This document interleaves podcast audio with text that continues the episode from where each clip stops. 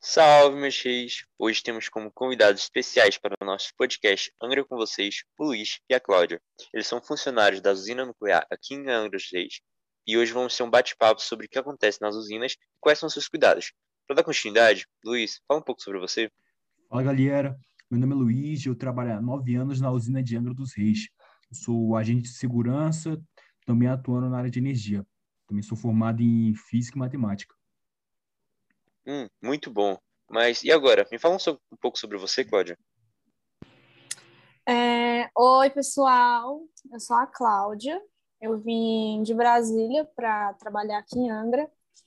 Uh, sou chefe do Departamento de Segurança Ambiental, sou formada em Química, Biologia e também sou responsável pelos impactos que as usinas elas causam no meio ambiente. Estou muito feliz de estar aqui com vocês.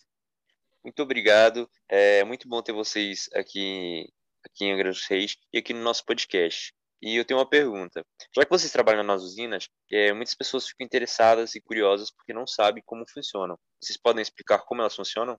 Bom, primeiramente, é quem a, a minha parceira falou, a Cláudia. Estou é, feliz por estar aqui e agora vou responder a sua pergunta, né?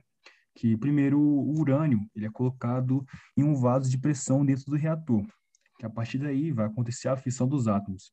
Depois temos a geração de calor, produção de energia térmica e aquecimento da água. Aí isso aí vai resultar na evaporação. Após isso, o vapor movimenta a turbina de um gerador elétrico. novamente, o vapor é transformado em água por meio de um condensador. Esse condensador aí vai ser resfriado por um sistema de bombas e assim a energia gerada chega às casas por meio das redes de, de distribuição. Isso. É, Basicamente, em um, usina nuclear, nós podemos identificar três tipos de energia. É bem complexo de entender, eu falando assim, né, sem ter nada escrito. Vou até beber uma água aqui. É... Tá, mas eu vou explicar de uma forma mais simples. Primeiro, aparece a energia nuclear e química. Quando é posto urânio dentro do reator para que haja a fissão dos átomos é, que acaba ocorrendo uma quebra química. Daí, após isso, aparece a energia térmica, que é quando é gerado um calor para aquecer a água. Depois vem a energia elétrica, que ela vai se dar pelo, pelo vapor que foi produzido pelo, por aquele aquecimento da água, daí que move uma turbina que está ligada a um gerador elétrico. E por último, a gente tem a energia que ela é, é distribuída na, nas redes de distribuição. Agora falando um pouco mais sobre a minha área, minha segunda área, no caso, como se eu fosse minha segunda filha, é a matemática, que é, vamos falar um pouco sobre um ponto importante dela, em relação com tudo isso, é sobre a potência. É, a potência pode ser definida com a quantidade de energia a ser produzida ou consumida por uma unidade de tempo. E é legal também as pessoas terem conhecimento sobre a relação do calor e da temperatura. Aí você pensa, ah, existe uma relação sim, só que como é que funciona cientificamente? Bom, é, o calor é uma energia transferida entre dois corpos devido a uma diferença de temperatura. Assim, o calor só existe quando está sendo transferido. Uma vez transferida, a energia deixa de ser calor. A relação entre temperatura e calor é que o calor, ao sair ao chegar a um objeto, pode modificar a sua energia térmica, que é medida pela temperatura. Também podemos abordar os meios de propagação do calor que é por conta da condução, convecção e radiação. Que incrível isso, cara. Mas, olha só, a galerinha aqui do chat, ela tá perguntando sobre a transferência de calor e sobre o processo de convecção, porque é uma coisa bem complexa, né? Vocês podem falar um pouco sobre? Nossa, caramba, vocês estão afiados, hein? Estão mesmo. É, enfim, a transferência de calor é, Resumidamente, ela pode modificar a temperatura, ela pode provocar é, mudança de fase e realizar trabalho, que é bem interessante isso. Sim, e a convecção é o processo de transferência de calor por conta do movimento dos fluidos. Você pergunta, o que são os fluidos? São os gases e líquidos. É, um exemplo disso, para ficar mais fácil para vocês entenderem, é na hora de ferver a água. O fluido, no caso é a água, que estiver mais próximo da fonte de calor, o fogo, começará a ser aquecido primeiro que as outras partes. Por conta disso, as moléculas do fundo passam a ter maior agitação. onde irão se afastar devido à dilatação. As moléculas mais aquecidas terão menos densidade do que as menos aquecidas. Por conta disso, os fluidos irão alternar de posição. E por conta da densidade, como eu falei, as moléculas com menos densidade tendem a subir, e a com mais tendem a descer. E a curiosidade não para, né, velho? É, a galera de casa, elas querem saber é, umas paradas bem doidas. Mas me diz aí, Luiz, o que é, o que é condução? E também você pode falar um pouco sobre a radiação, que é vista como, normalmente, como uma coisa negativa, né? Posso sim, pô. Tipo assim, no processo de condução, temos o calor conduzido por meio das colisões entre átomos. Os processos ocorrem em cadeias. Os elétrons livres são chacoalhados, transferindo energia para moléculas mais lentas, onde o calor será propagado por meio da energia térmica das moléculas. A qualidade de um condutor depende das ligações entre os elétrons. Elétrons livres, como os dos metais, que os tornam bons condutores. Já os materiais isolantes são aqueles com ligações mais fortes, impedindo que o elétron seja livre, sendo assim, são isolantes. No caso, são condutores ruins. Aham. Uhum, é... Agora, já sobre o processo de, de radiação, a energia é transmitida pela Terra e atravessa o espaço através do processo de radiação, né? Que é um tipo de, de propagação do calor que está presente através das ondas eletromagnéticas, que se propaga sem o meio material. Daí todos aqueles corpos que possuírem temperaturas acima de zero Kelvin vai emitir uma radiação. É, desculpa, desculpa todo... interromper, mas esse aí é o conhecido também como radiação solar, certo? Sim, sim. E eu não sei se todo mundo conhece, é, mas existe algum tipo de radiações, como por exemplo a radiação alfa, que essa radiação ela tem um poder de penetração baixa. É, assim, ela pode ser estagnada pela pele. E a velocidade dela é de 5% da velocidade da luz. Ela tem a massa 4 e a carga mais 2.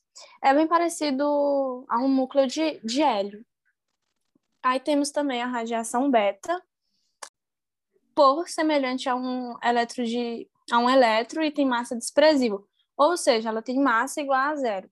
E a sua carga ela é de menos um, que isso resulta no, no poder de penetração moderada. É, e sendo assim, a radiação ela pode atravessar a pele, né? Então, a, a alfa ela não atravessava a pele. Já essa beta, ela pode atravessar a pele, porém ela vai ser detida por um, pode ser detida por um, uma folha de alumínio de um milímetro. E a velocidade dela já é de 95% da velocidade da luz.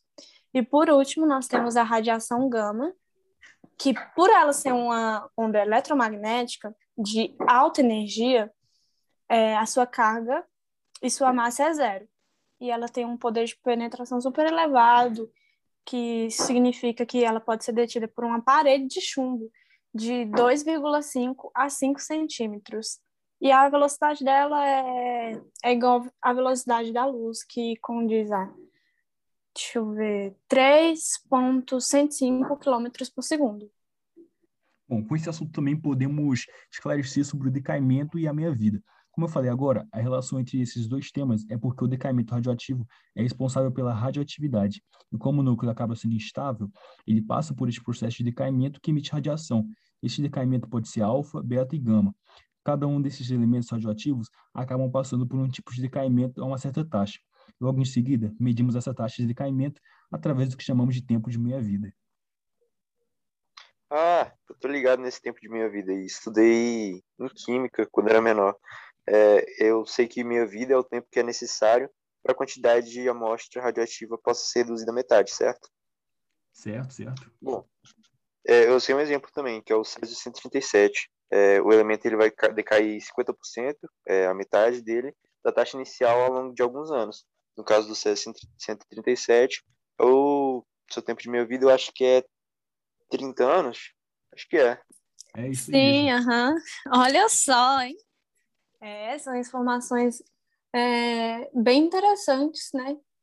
Que, que quanto mais você escuta, mais você fica curioso, querendo saber o é. que, que, é isso. Com, com certeza. É, agora, fugindo um pouco do assunto, eu sempre achei cabuloso esse lance de bomba atômica. Você pode me explicar isso? Claro, claro, pô. É, a bomba atômica ela tem como principal elemento o urânio 235 e o como é que se diz? É o plutônio 239. É, funciona ao devido, oh, perdão, funciona devido ao processo de reação nuclear chamado de fissão nuclear. A bomba atômica tem um poder de destruição por conta da grande quantidade de energia, é, energia que é liberada a partir de uma pequena matéria que acontece em segundos. Como, a bomba, como as bombas nucleares funcionam pela fissão, quando ocorrer o bombardeamento, vai gerar uma cadeia que vai provocar fissão em todos os átomos que estão perto. Por isso é chamada também de cadeia não controlada. Agora também podemos abordar sobre a reação em cadeia, como eu acabei de citar, que é um processo no qual nêutrons irão bombardear núcleos estáveis. Por conta disso, esse núcleo se tornará instável, consequentemente liberando mais nêutrons que irão repetir o processo com outros núcleos de maneira contínua, até que não haja mais núcleos estáveis. No caso das usinas nucleares, que é onde eu trabalho, elas utilizam dessas reações de forma controlada. Aí o jeito de você controlar essas reações é, se resume pela eliminação do, do agente causador da fissão. No caso, são os nêutrons. A energia gerada durante essas reações será utilizada em forma de calor para aquecer a água que, que irá gerar a turbina das usinas. Por conta disso, a gente vai conseguir também gerar eletricidade nas usinas. Nessa questão da cadeia, da reação em cadeia, é, eu estava no, no, YouTube esses dias, daí eu vi um, um, um exemplo que eles colocavam numa caixa, assim, várias ratoeiras, e aí eles jogavam, né, uma bolinha, assim, de aquelas de ping-pong, daí quando jogava, fazia uma cadeia, que eles deram esse exemplo para explicar é, essa reação em cadeia. Então, muito interessante que eles jogavam a bolinha e acontecia aquela cadeia, aquela coisa toda. E, consequentemente, nós podemos citar a fissão e a fusão. É... O que, que, é isso? O que, que é fissão e fusão? Bom, a fissão nuclear ela é a divisão de um núcleo, núcleo em dois núcleos menores. Ou seja, tem um núcleo, daí dividiu eles em dois menores. É, daí, por meio disso, acaba liberando muita energia. A gente tem um exemplo das usinas nucleares, né?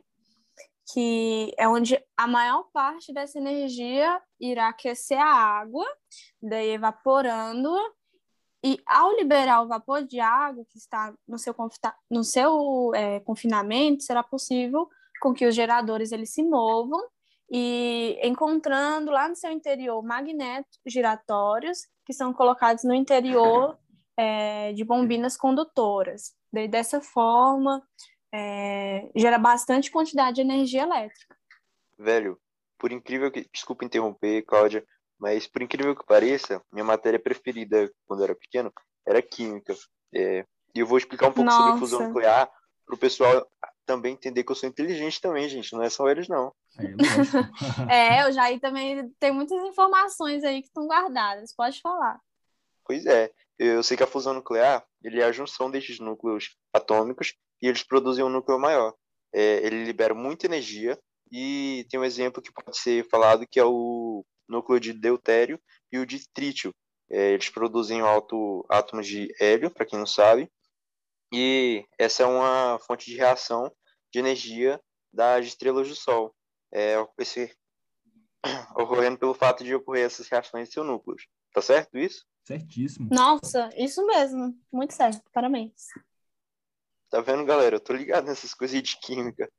Bom, o chat ele tá muito agitado aqui. Vamos dar uma olhada. Vamos, vamos. Olha, bora ver o que, que a galera tá achando aí. É, eles estão gostando bastante. É uma pergunta muito interessante, muito perguntada, é sobre o que é reator nuclear. Essa eu posso Vocês responder. podem dar uma palavrinha sobre? Essa eu respondo, Pachá. Reator nuclear é um dispositivo utilizado em usinas que controla a reação da fissão nuclear então, no caso é onde eu trabalho. Como essa reação ocorre de maneira descontrolada, como a explosão de uma bomba atômica, esses reatores têm um mecanismo que impede que essa reação seja descontrolada, aí que diferencia a bomba atômica de uma usina nuclear. Pois a, tem a semelhança, pois a ambas, ambas trabalham a partir do mesmo, do mesmo conceito. E aí que essa reação é controlada e aproveitada para gerar energia elétrica. Agora temos uma pergunta direcionada especialmente para a Cláudia, é, sobre como as usinas fazem o descarte de lixo radioativo e quais impactos é, eles podem causar. E claro, se eles são radioativos, já aproveita e fala sobre como é feito esse descarte, já que tem que ser de uma forma correta, né? Uau, nossa. Pergunta direcionada a mim, então é importante, hein? É. é... Bom, os lixos nucleares ou os lixos atômicos é, são aqueles que são produzidos lá nas usinas nucleares é, durante o processo de fissão nuclear, que eu citei é, anteriormente para vocês.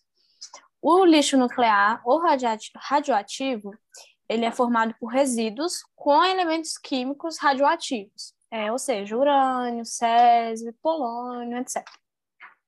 É, que não têm ou deixaram de ser utilizados.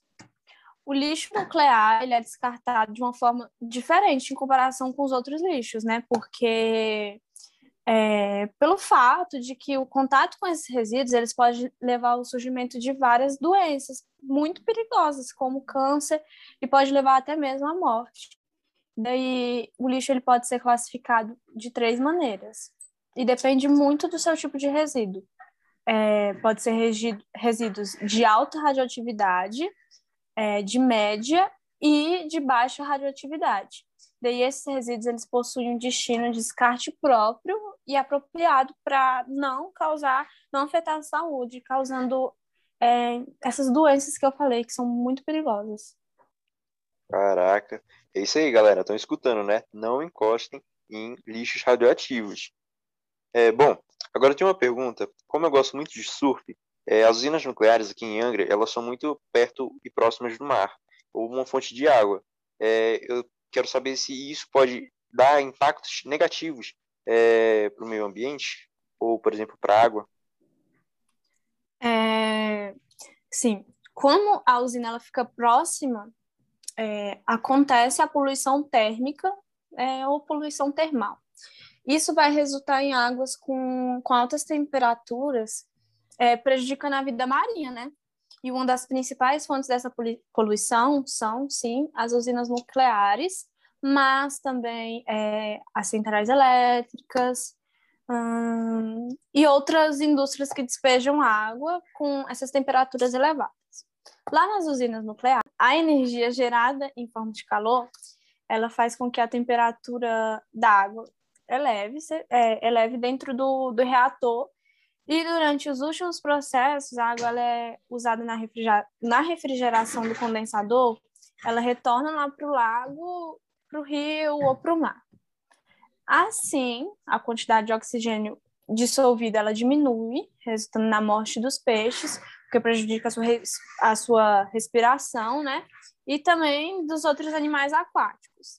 Sem contar que as altas temperaturas ela ajuda muito, muito na aceleração de outros poluentes presentes na água, como os fungos, é, como as bactérias. E isso, é, elas, é, fungos e bactérias causam doenças nos, nos peixes e afetam aquele seu ciclo do, de reprodução, né? E o, o tempo de vida é, é, resulta na morte dos corais. E para ficar mais fácil de reconhecer os impactos causados no ambiente, como a minha amiga Cláudia falou, é, nós usamos os bioindicadores. O que são os bioindicadores? São indicadores biológicos, como o próprio nome diz, né?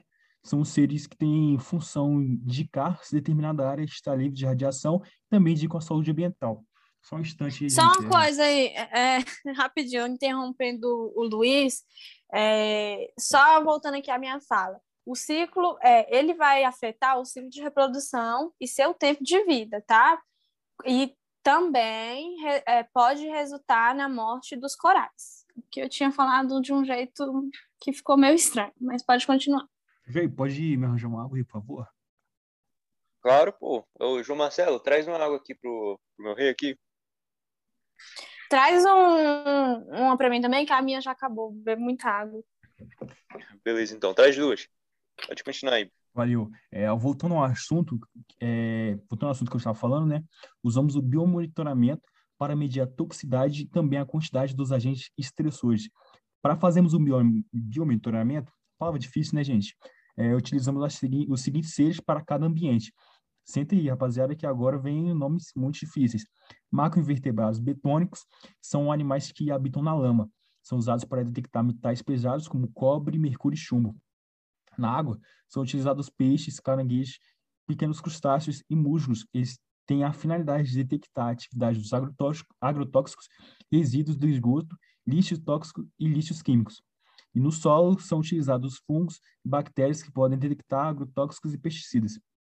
E no ar, a gente utiliza as seguintes plantas, como tabaco, chope e couve, é, pois essas plantas possuem a capacidade de sentir o ozônio, dióxido de carbono, dióxido de enxofre e metais pesados também. É, e as plantas, elas são divididas em quatro grupos principais é, e se diferenciam pela presença ou ausência das flores, é, dos frutos e dos vasos condutores. Um desses grupos são as piter... Desculpa, gente, pouquinho difícil falar. Pteridófitas, que essas elas vão possuir vasos condutores, que é caule, raiz, folhas, e também elas têm uma forte dependência da água para é, para reprodução e melhor, e melhor aparência. A gente pode exemplificar as samambaias e as avencas. Daí, outro exemplo são as gimnospermas, que elas são plantas bem complexas e surgiram com sementes. Daí, esse tipo de planta, elas são extremamente importantes, porque elas, elas vão garantir é, a proteção do embrião e também elas fornecem alimento. E uma das características desse grupo é que a semente é nua. No caso, é, a, quando a gente fala que semente é nua, é porque ela não está envolvida por nenhum fruto. É, a gente pode falar, a gente pode dar um exemplo dos pinheiros. Também temos as briófitas, que elas são grupos de plantas que mais simples, né? Ela, ela, e elas são é, elas são pequenas e, e avasculares. Elas também não, elas não possuem caule, elas não possuem folha e nem raízes. E também elas vivem em locais mais úmidos e elas, elas necessitam de água para se reproduzirem, né? Então elas vivem nesses locais que, que têm é, bastante umidade. A gente pode exemplificar é, os musgos e as hepáticas. Também temos as angiospermas, eita, são plantas que se caracterizam pela presença das flores e dos frutos. Elas atuam atraindo os polinizadores e dispersores. É, favorece que a grande quantidade de espécies das, de plantas. E além também de que são plantas que apresentam raízes, folhas e caule. A gente pode dar um exemplo é, de angiospermas, que são as roseiras, os coqueiros e os cactos.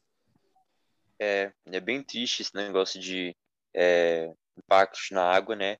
Mas em relação ao solo, pode ter algum impacto negativo em relação ao solo? Sim, sim. Eu, essa eu posso responder é, eu vou falar um pouco sobre algumas bactérias, só que elas têm uns nomes muito difíceis, então pode prestar um pouco mais de atenção e tal, que é o seguinte, é, as bactérias do gênero Rhizóbio vivem no solo, alcançando o sistema radicular das leguminosas, fixando o nitrogênio atmosférico e transformando em sais de nitrogênio utilizado em plantas, e fazendo assim, então, que elas sejam, elas acabam atuando como adubo. É, esse nitrogênio ele vai entrar constantemente na atmosfera pela ação das bactérias desnitrificantes. Olha aí, mais palavras difíceis, gente. O retorno ao ciclo pela ação das bactérias ou algas fixadoras de nitrogênio. A degradação do, do nitrogênio presente nessa célula de forma orgânica ou inorgânica acontece pela ação das bactérias das eita, perdão, das espécies bacterianas presentes no solo. Elas disponibilizam amônia e nitrato. Os nitritos que são liberados pelas bactérias nitrosomonas são absorvidos e utilizados como fonte de energia por bactérias quimiosintetizantes do gênero Nitrobacter. Essa ação conjunta permite a transformação da amônia em nitratos. E existem alguns problemas, como a utilização de insumos agrícolas, sendo, como, sendo por exemplo, adubos químicos, agrotóxicos e produtos químicos, feito que a água das chuvas e irrigação leva esse produto para os rios, causando a contaminação da água, comprometendo também o solo, ou seja, a escassez do solo a área e água que são adequadas para a agricultura e manutenção da, da vida na área afetada, e, e os, e os micro-organismos que se desenvolvem na PCU de uma usina podem formar filmes bacteriológicos resistentes à alta radiação. É recomendado monitor, monitoração periódica para avaliar a evolução e, análise, e, e analisar medidas preventivas.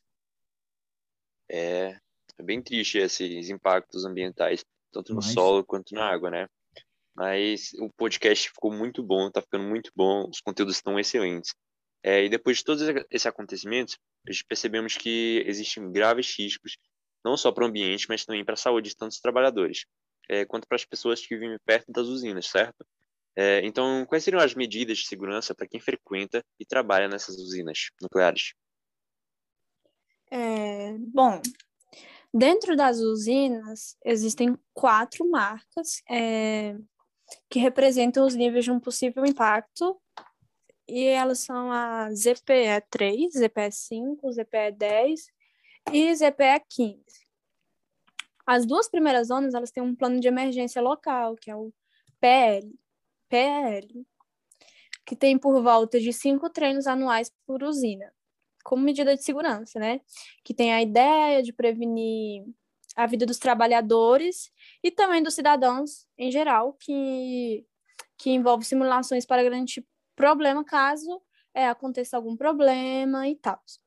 E seria um raio de 5 quilômetros, que abrange também é, a vila residencial de, de Praia Brava.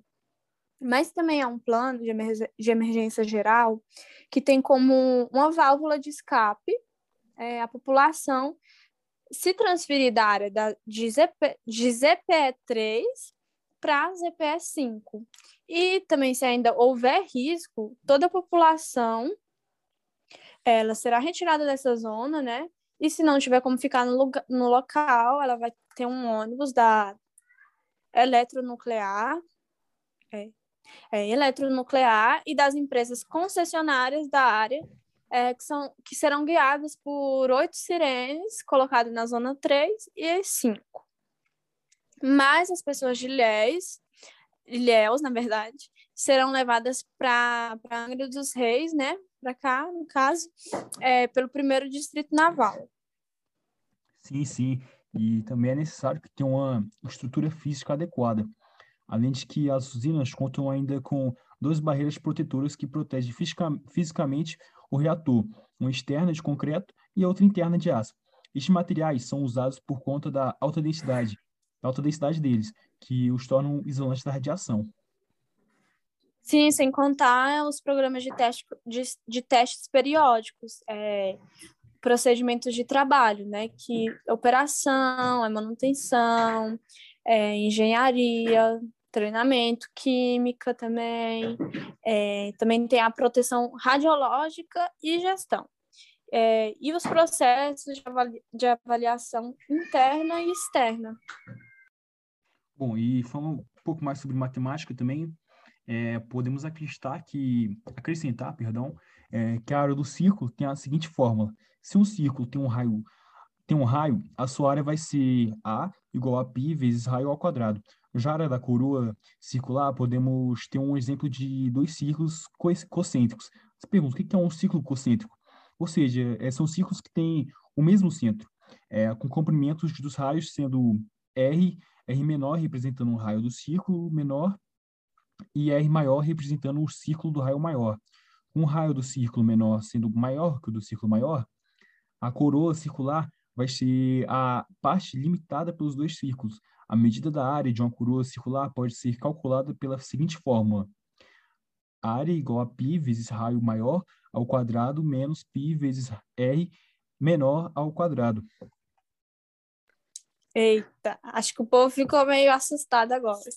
Ah, é, mas é, é, é, mas é uma coisa assim, bem por cima, né? Que a é. gente está falando aqui no podcast. Não, sim, e sim. Quando, você, quando você vê mais, aí dá para entender, é bem fácil. Gente. Sim, se o pessoal que for curioso aí, que gosta de aprender mais, pode pesquisar, dar uma pesquisada que, que dá para entender é bem interessante. Melhor.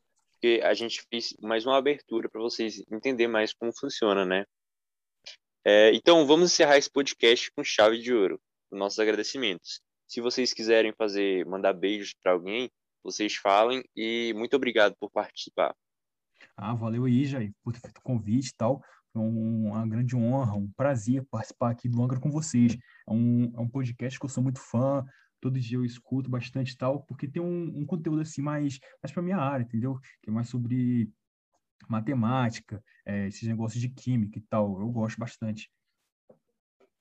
Sim, nossa, eu estou muito feliz é, de ter tido esse bate-papo com vocês. Sou fãzaça do Angra com vocês. Amo escutar podcast, ainda mais quando, igual o, o Luiz falou, é, quando é um assunto, uns assuntos assim relevantes que vão acrescentar na nossa vida, né? E eu também quero mandar um grande abraço para os meus professores lá de Brasília, do IFB. E um beijo a todos que assistiram até agora e muito obrigada pelo convite.